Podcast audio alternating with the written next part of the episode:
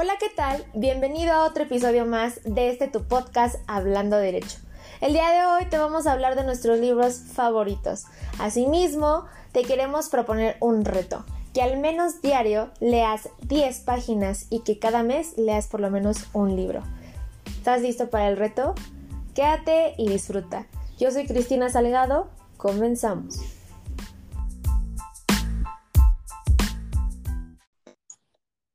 Ahora sí, como dijimos, el día de hoy vamos a ver eh, un tema que creemos es muy importante en todos los tiempos. Entonces, Dani, cuéntame, ¿cuáles son tus libros favoritos?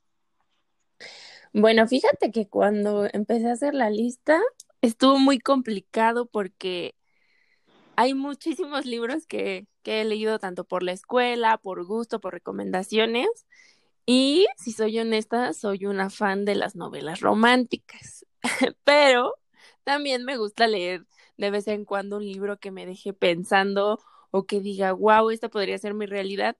Y uno de esos libros se llama The Blood.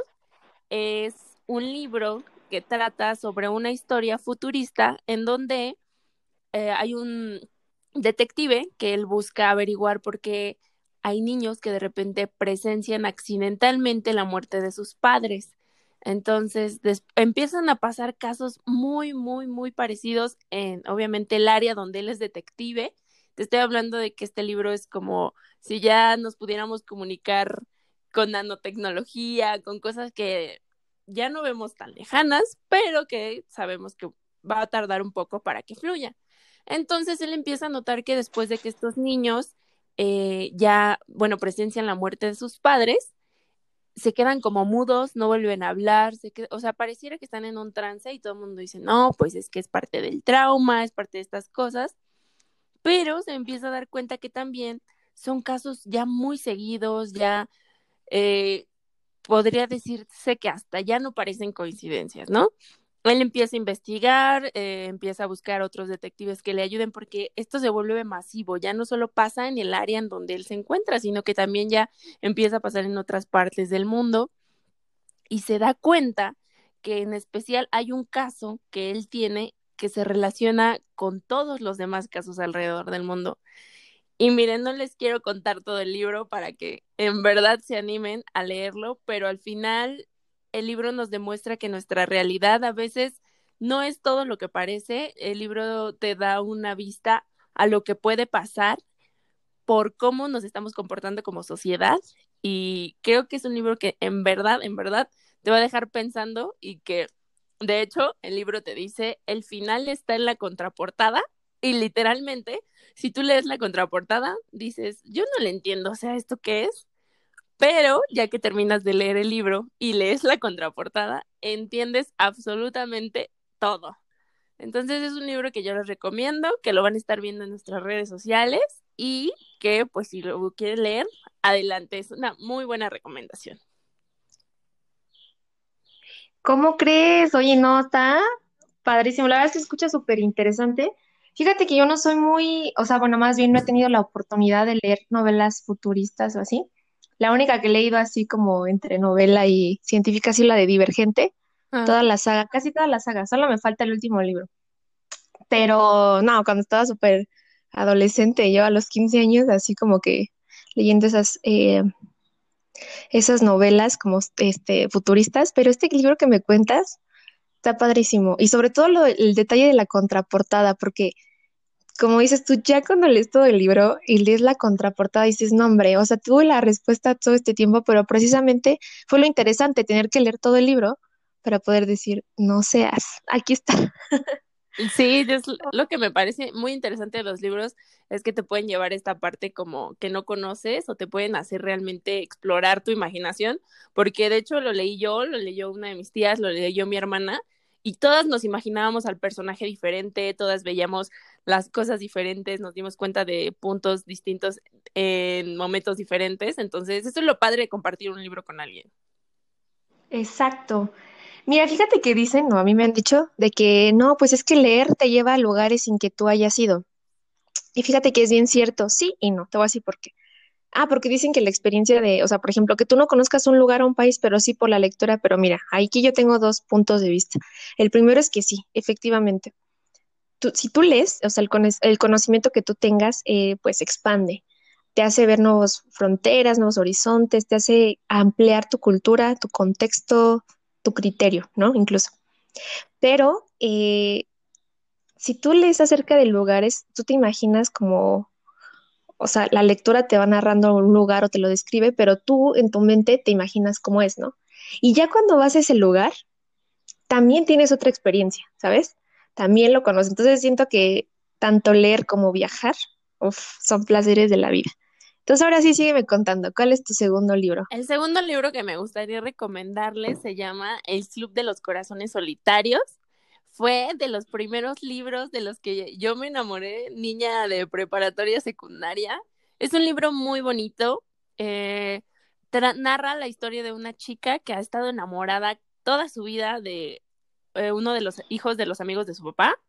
Entonces ella muy enamorada, ya sabes, esta parte de idealizar a una persona y yo creo que desde ahí ahora lo puedes empezar a analizar porque ya lo leí en diferentes etapas de mi vida y cada vez aprendo algo diferente. Entonces, me gusta este libro y lo recomiendo bastante porque esta chica Penny, eh, para empezar, si, les gustan los Beatles, este libro es completamente todo lo que tienen que leer. Es una referencia absoluta a las canciones de los Beatles, al grupo, a lo que implica, a lo que representa. Entonces, esta chica dice, ¿sabes qué? Yo ya estoy harta de, de los hombres, yo, una chica de preparatoria, imagínate, yo creo que todos pasamos por esa etapa diciendo ya estoy harta, todos son iguales, no van a cambiar, bla, bla, bla, bla, bla, bla. Y decide armar un grupo que le llama el Club de los Corazones Solitarios y e invitar a estas chicas a, pues que no tienen pareja, que van a los bailes escolares solas, que no sé, se sienten hasta cierto punto intimidadas por hombres. Entonces, esta comunidad empieza a crecer y ella se empieza a dar cuenta que puede tener amigas porristas, que puede tener amigas este, científicas, que puede tener amigas de todo tipo, pero unidas por esta parte de tener el corazón solito. Pero a la par de que va pasando esto, a la vida de Penny entra un chico que, bueno, ha sido amigo de toda la vida también, pero pues obviamente Penny ha cambiado, ya está más guapa, ya creció y, y empieza a tener esta, pues este acercamiento con este chico y le empieza a gustar. Y aquí viene la, la disyuntiva, el clímax del libro cuando se da cuenta de que es decidir en lo que está sintiendo y darse cuenta de que a lo mejor no todos los hombres son iguales, y darle una oportunidad a este chico o continuar con la convicción que ella cree sobre sus compañeras, sobre no dejarlas solas, porque al final ella creó el grupo y tenían unas reglas, tenían lineamientos, tenían todo, todo perfectamente bien estructurado, o sea, una cosa que no te imaginas. Entonces, es esta parte de ir en contra de lo que dijiste alguna vez que eras y lo que te, en lo que te quieres convertir.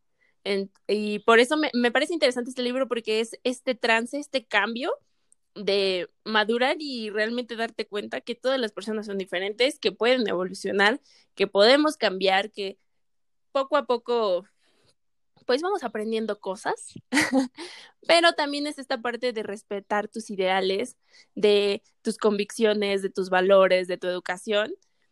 Y como en el anterior, no les voy a contar el final ni la decisión que toma Penny, pero yo creo que cada uno podemos aprender algo bueno de esto.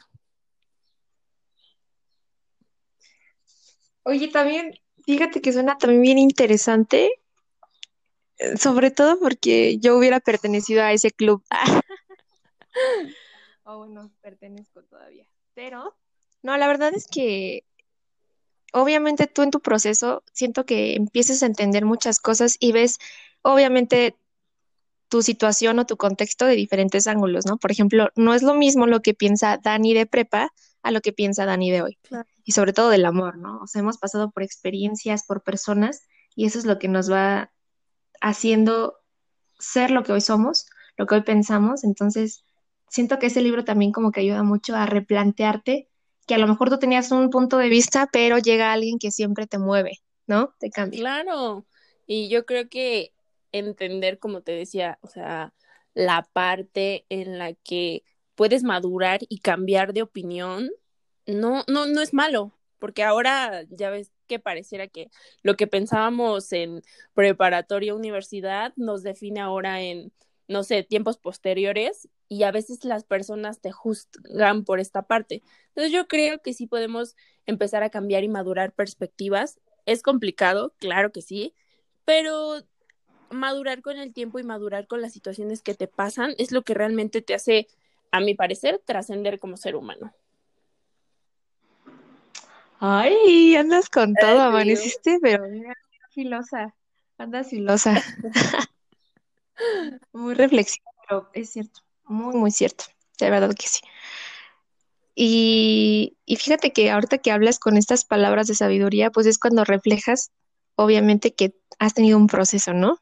Para llegar hasta ahorita, para ser quien es Daniela ahorita, y eso es lo que de verdad dices tú, wow, es mucho de admirarse. Eh, ahora sí, cuéntame, ¿cuál es tu tercer libro, amiga? Y bueno, me gustaría finalizar con uno de los últimos, bueno, últimos libros que volví a leer hace poco, que me han sacado lágrimas en más de una ocasión y que la verdad siento que escribir un libro narrado a tres voces es muy complicado y por eso admiro tanto este libro y esta autora. El libro se llama Nunca olvides que te quiero. Este libro narra, bueno, para empezar, cualquiera podría decir que nunca olvides que te quiero, es como esta parte romántica, esta parte de, ay, estoy súper enamorado o súper enamorada y no quiero que tú nunca lo olvides, pero desafortunadamente esta no es una historia de amor, o al menos no una historia de amor común. Nunca olvides que te quiero.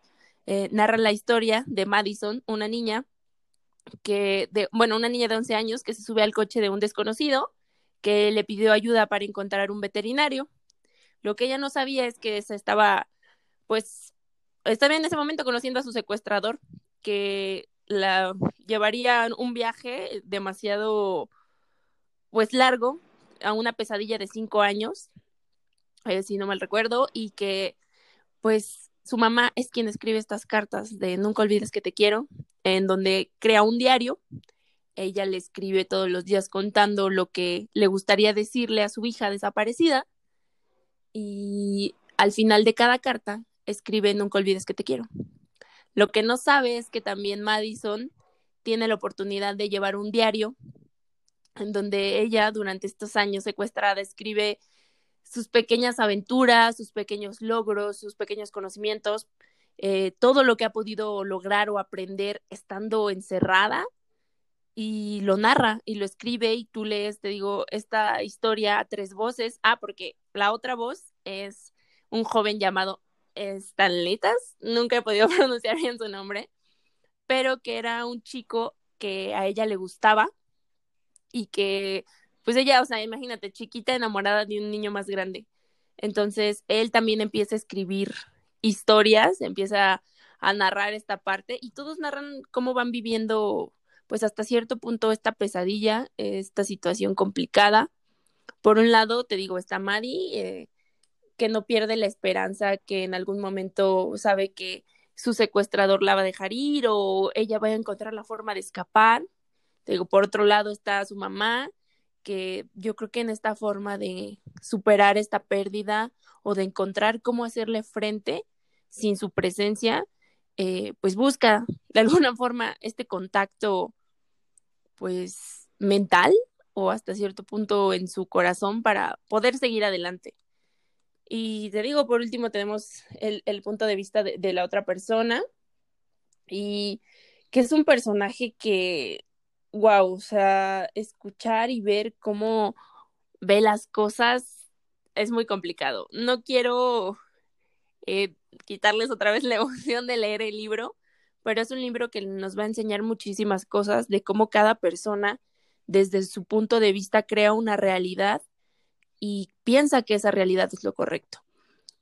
Es un libro muy bueno, yo creo que de escuchar de qué trata te llena como el, oh por Dios, porque simplemente es una situación que al menos en México estamos viviendo ya todos los días, en donde desaparecen muchas personas, en su mayoría mujeres y niñas, entonces, es muy complicado. No me imagino lo que es sentir esta pérdida y espero nunca, nunca pasar por esto, pero si así le haces frente a alguna pérdida, yo creo que es muy entendible. No, también está buenísimo, buenísimo. De verdad que todos los que me estás recomendando los voy a leer, lo prometo. Pero, este, pues sí, eh, siento que en todo ese proceso, no, imagínate, por ejemplo, este libro, pues bueno, se presta la oportunidad de que tanto la mamá como la niña expresen lo que sienten en este proceso tan fuerte, que es, por ejemplo, un secuestro o un tema de desaparición. Pero imagínate, ya digo, no he leído el libro, pero lo que yo me pondría a pensar con ese libro es también después, oye, ¿y qué, qué pasará? ¿Qué proceso pasarán de duelo las mamás que, por ejemplo, o personas que pierden a alguien porque saben que está secuestrado o desaparecido, siento que es un proceso fuertísimo, ¿no? Y en este caso, pues al menos la mamá trata de comunicarse o sobrellevar esto con las cartas que tú cuentas. Pero imagínate el dolor, no, pues por eso me imagino que lloraste. Sí, no, y es que entender esta parte, porque hay, hay una parte del libro que creo que es como la parte más fuerte para la mamá, en la que ella se vuelve a embarazar. Entonces, yo, el perder a un hijo, no saber dónde están, yo te digo, nunca he sentido esa sensación porque claramente nunca he tenido un hijo, pero me imagino que el hecho de parecer que algo va a suplantar eso, y ella se lo escribe, ella le dice, eh, eh, eh, quien viene no, no, no te va a quitar tu lugar, quien viene se presentó en este momento y a lo mejor yo voy a ser la mejor mamá para él y voy a hacer lo que a lo mejor no fui para ti. Y te digo, en esta parte de culparte, de, de hacerte responsable, de... Es una historia, te digo, escrita a tres voces que no sabría cómo explicar cada una porque cada una te da una perspectiva diferente y con cada una sientes cosas diferentes, llegas a amar a los personajes, llegas a odiar a los personajes, eh, llegas a estar desesperado y decir, oh por Dios, ¿por qué no puede pasar esto? Y yo creo que eso es lo que un buen libro debe generarte, una novela que sea diferente, que sea original, que te pueda enseñar cosas que a lo mejor nunca imaginaste siquiera visualizar. Así es. Muy, eh, muy acertado, te digo que leer, por eso yo creo que estamos promoviendo, ¿no? En este podcast queremos promover que, leamos, que nos demos ese chance, ese tiempecito para tomar un libro y de verdad que les estamos recomendando un hábito muy bueno. O sea, leer obviamente lo que te va a dar es muchísimo más de lo que pierdes. De hecho, no pierdes nada, ni el tiempo. Bueno, pues mira, yo te quiero platicar dos libros. Yo soy también súper fan de las novelas románticas. ¿Por qué? No sé, porque soy una persona cero cursi, cero romántica, odio todo eso, pero para los libros... Mm. ¿Compensar algo que no tienes ahí o qué? Yo creo, ¿eh? No, es que de verdad, o sea, la gente que me conoce sabe que soy súper cero cariñosa, cero cursi, cero todo. Y, pero me gusta mucho leer novelas románticas. Y fíjate que tengo eh, últimamente, o bueno, en el año pasado y antepasado, tuve como una obsesión por buscar autores mexicanos. Y encontré dos muy buenas y se las voy a presentar. Primero, y el libro más reciente que he leído de una este, escritora mexicana, Sue Zurita, es eh, un libro, yo creo que ya es conocido, porque de hecho justo me lo compré, ¿sabes dónde? En un Walmart. Fui a un Walmart así a hacer el súper y que lo veo y me llama mucho la atención por el colibrí, porque literalmente el nombre es El viaje de los colibríes. Entonces, pues en la portada viene un colibrí, todo, y eso es que a mí me gusta mucho, o sea, la gente que me conoce sabe que los colibríes, pues tienen así como que, son como de mis aves favoritas. Entonces, este, pues me lo compré, me llamó mucho la atención. Y pues este libro, realmente ya cuando lo leí también me sentí súper identificada porque precisamente habla de la historia de una joven de veintitantos años, no recuerdo ahorita el dato si tiene 20 o 21, cuando emprende un viaje a Puebla sola. Y entonces me sentí súper identificada porque dije, esta niña tiene la misma edad que yo.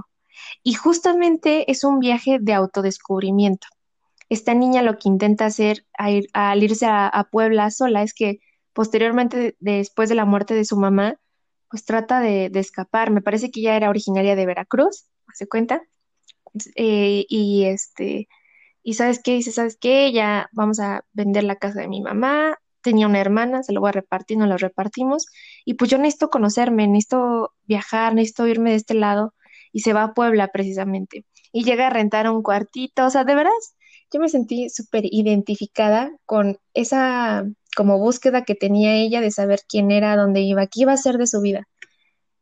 Empieza a trabajar en un casino, esta niña que les digo, Romina, y empieza a trabajar, a trabajar así, pues obviamente empieza a gustarle el compañero de trabajo, empieza a conocer a sus amigas, empiezan a irse de cohetes.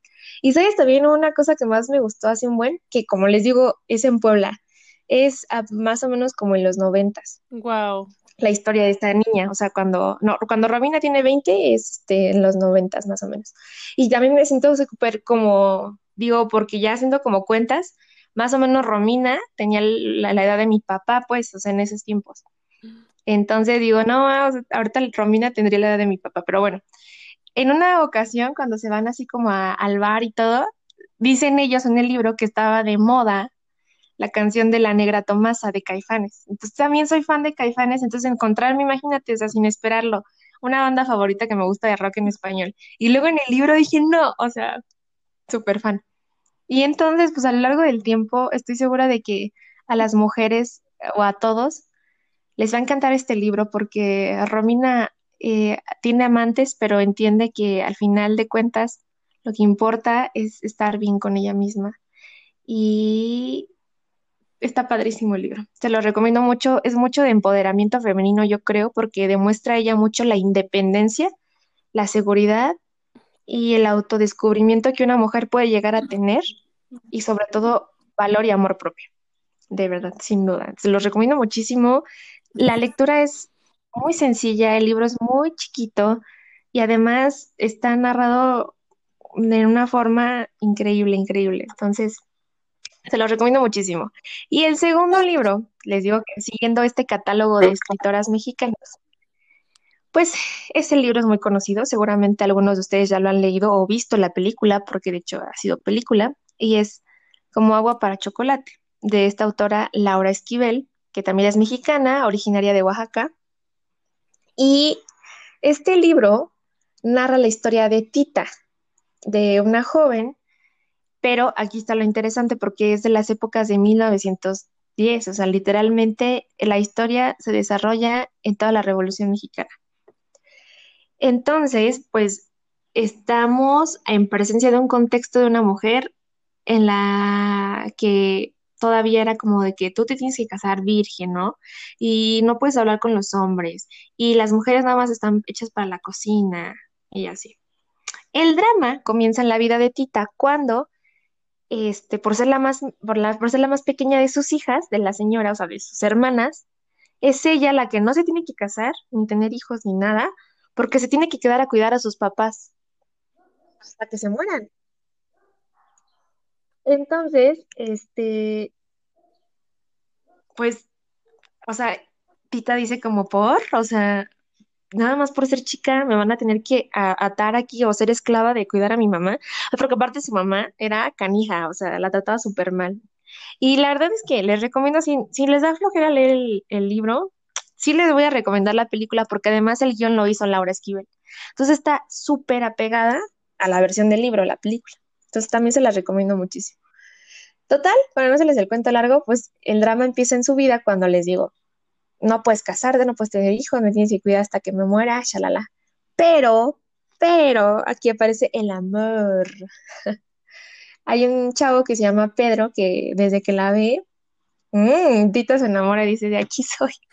Pero precisamente, pues, cuando fue a pedir la mano de Tita, la mamá le dijo así que, güey, no, o sea, ella se va a tener que cuidar, quedar a cuidarme hasta que me muera. Otra parte interesante del libro es que Tita eh, se crió con su nana eh, en la cocina. Entonces, desde muy pequeña aprendió todos los artes culinarios mexicanos, imagínate, hacer mole. Tita y la cocina son una misma, de verdad. Y de hecho, entre el libro están intercaladas recetas que ella misma hace, porque ella lleva su diario. Entonces, prácticamente en el diario escribe, por ejemplo, no sé, hay un platillo que dice tortas de Navidad, algo así, y ella prepara como tortas de sardina, con no sé qué, pero literal dice ingredientes, los ingredientes, modo de preparación, así entre, entre la historia. Y entonces, aparte yo que soy súper comelona, digo, uff. no, la verdad, aparte es comida tradicional mexicana de ese tiempo. Y bueno, para no hacerles el cuento largo, pues el Pedro, según para acercarse a Tita, se casa con su hermana mayor. Sí, o sea, imagínate, o sea, ¡No! imagínate, eso está Drama. fuertísimo. Yo hubiera preferido, ah, y Tita le dice, ¿eh? o sea, sí le dice como que hubiera preferido que me robaras a que te casaras con mi hermana, no manches, o sea, imagínate, según el otro que para estar cerca de ella, Ay, ajá, sí. sí, ajá, sí, ahorita, ¿no?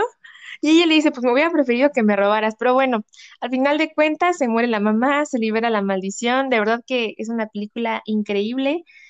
Y también fíjate que la- las hermanas de Tita, o sea, con Tita eran tres. La mayor, con la que se casa el Pedro, la segunda que se llama Gertrudis, creo que la primera es Rosalba, no, no me acuerdo bien el nombre, pero creo que sí. Eh, la segunda es Gertrudis y la tercera es Tita. La segunda, Gertrudis, es, tiene una historia bien, bien, bien interesante porque posteriormente al libro que les cuento hay una segunda parte que es el diario de Tita. De verdad, creo que ahorita ya está hasta una trilogía, no estoy muy segura, les voy a pasar bien el dato, pero he leído los primeros dos libros y están increíbles, se los recomiendo. Resulta que esta segunda hermana que les cuento, Gertrudis, ella sí se fue, dijo, vámonos, y se fue con el ejército revolucionario. Entonces, literal en todo el libro muestran cómo la hermana se va a un caballo y como generala a, a luchar, a luchar en todas estas, este, pues con los caudillos, en todas estas, eh, pues fue una mujer revolucionaria, literal. Entonces, este libro me gusta mucho porque al final de cuentas muestra mucho también el empoderamiento, de que en ese tiempo, a pesar de ser tan limitados en el contexto social, de que las mujeres no podíamos, de que esto tú no, porque tienes que ir a la iglesia, tienes que callarte, Gertrudis llega a decir, ¿sabes qué? Yo me voy a luchar por lo que creo y por mis intereses. Una. Y segunda, Al final pues se casa con el amor de su vida y logra lo que siempre, lo que siempre quiso y al final de cuentas logró vencer ese tabú. Ah, porque para esto ella decía, oye, ¿sabes qué? Ah, porque para esto, para no confundirlos ya, perdón, ya lo último, es que se acuerdan que Pedro se había casado con el hermano mayor, con la hermana mayor, Claro. tuvieron de ahí una hija que se llamaba Esperanza. Entonces, ella decía, yo no quiero que mi sobrina pase lo que yo pasé. O sea, yo quiero que conmigo se termine la chingada tradición de que las hijas menores tengamos que cuidar a nuestros papás.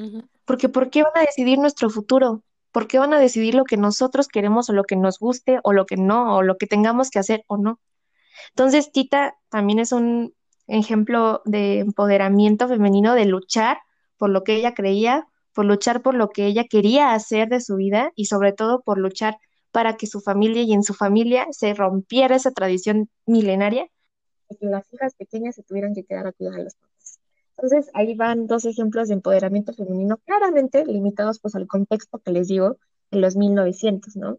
Principios de 1900, imagínate cómo estaba todavía pues la presión social en contra de la mujer, pero son ejemplos muy, muy, muy acertados del empoderamiento. Primero el libro del autoconocimiento y después yo creo que un poco de empoderamiento y como en todo pues está el amor, ¿verdad? Entonces, te los recomiendo muchísimo. Son libros muy accesibles, son libros que de verdad son muy fáciles de leer y aparte, como les digo, Laura Esquivel tiene un toque, de verdad es de mis ah, escritoras favoritas, sin duda. He leído tres libros de ella, me hacen falta más, efectivamente, pero tiene un toque para narrar o para, sí, pues de narración muy fresco, muy bonito. La admiro mucho a esa, a esta señora y aparte, pues el orgullo de que es mexicana, ¿no?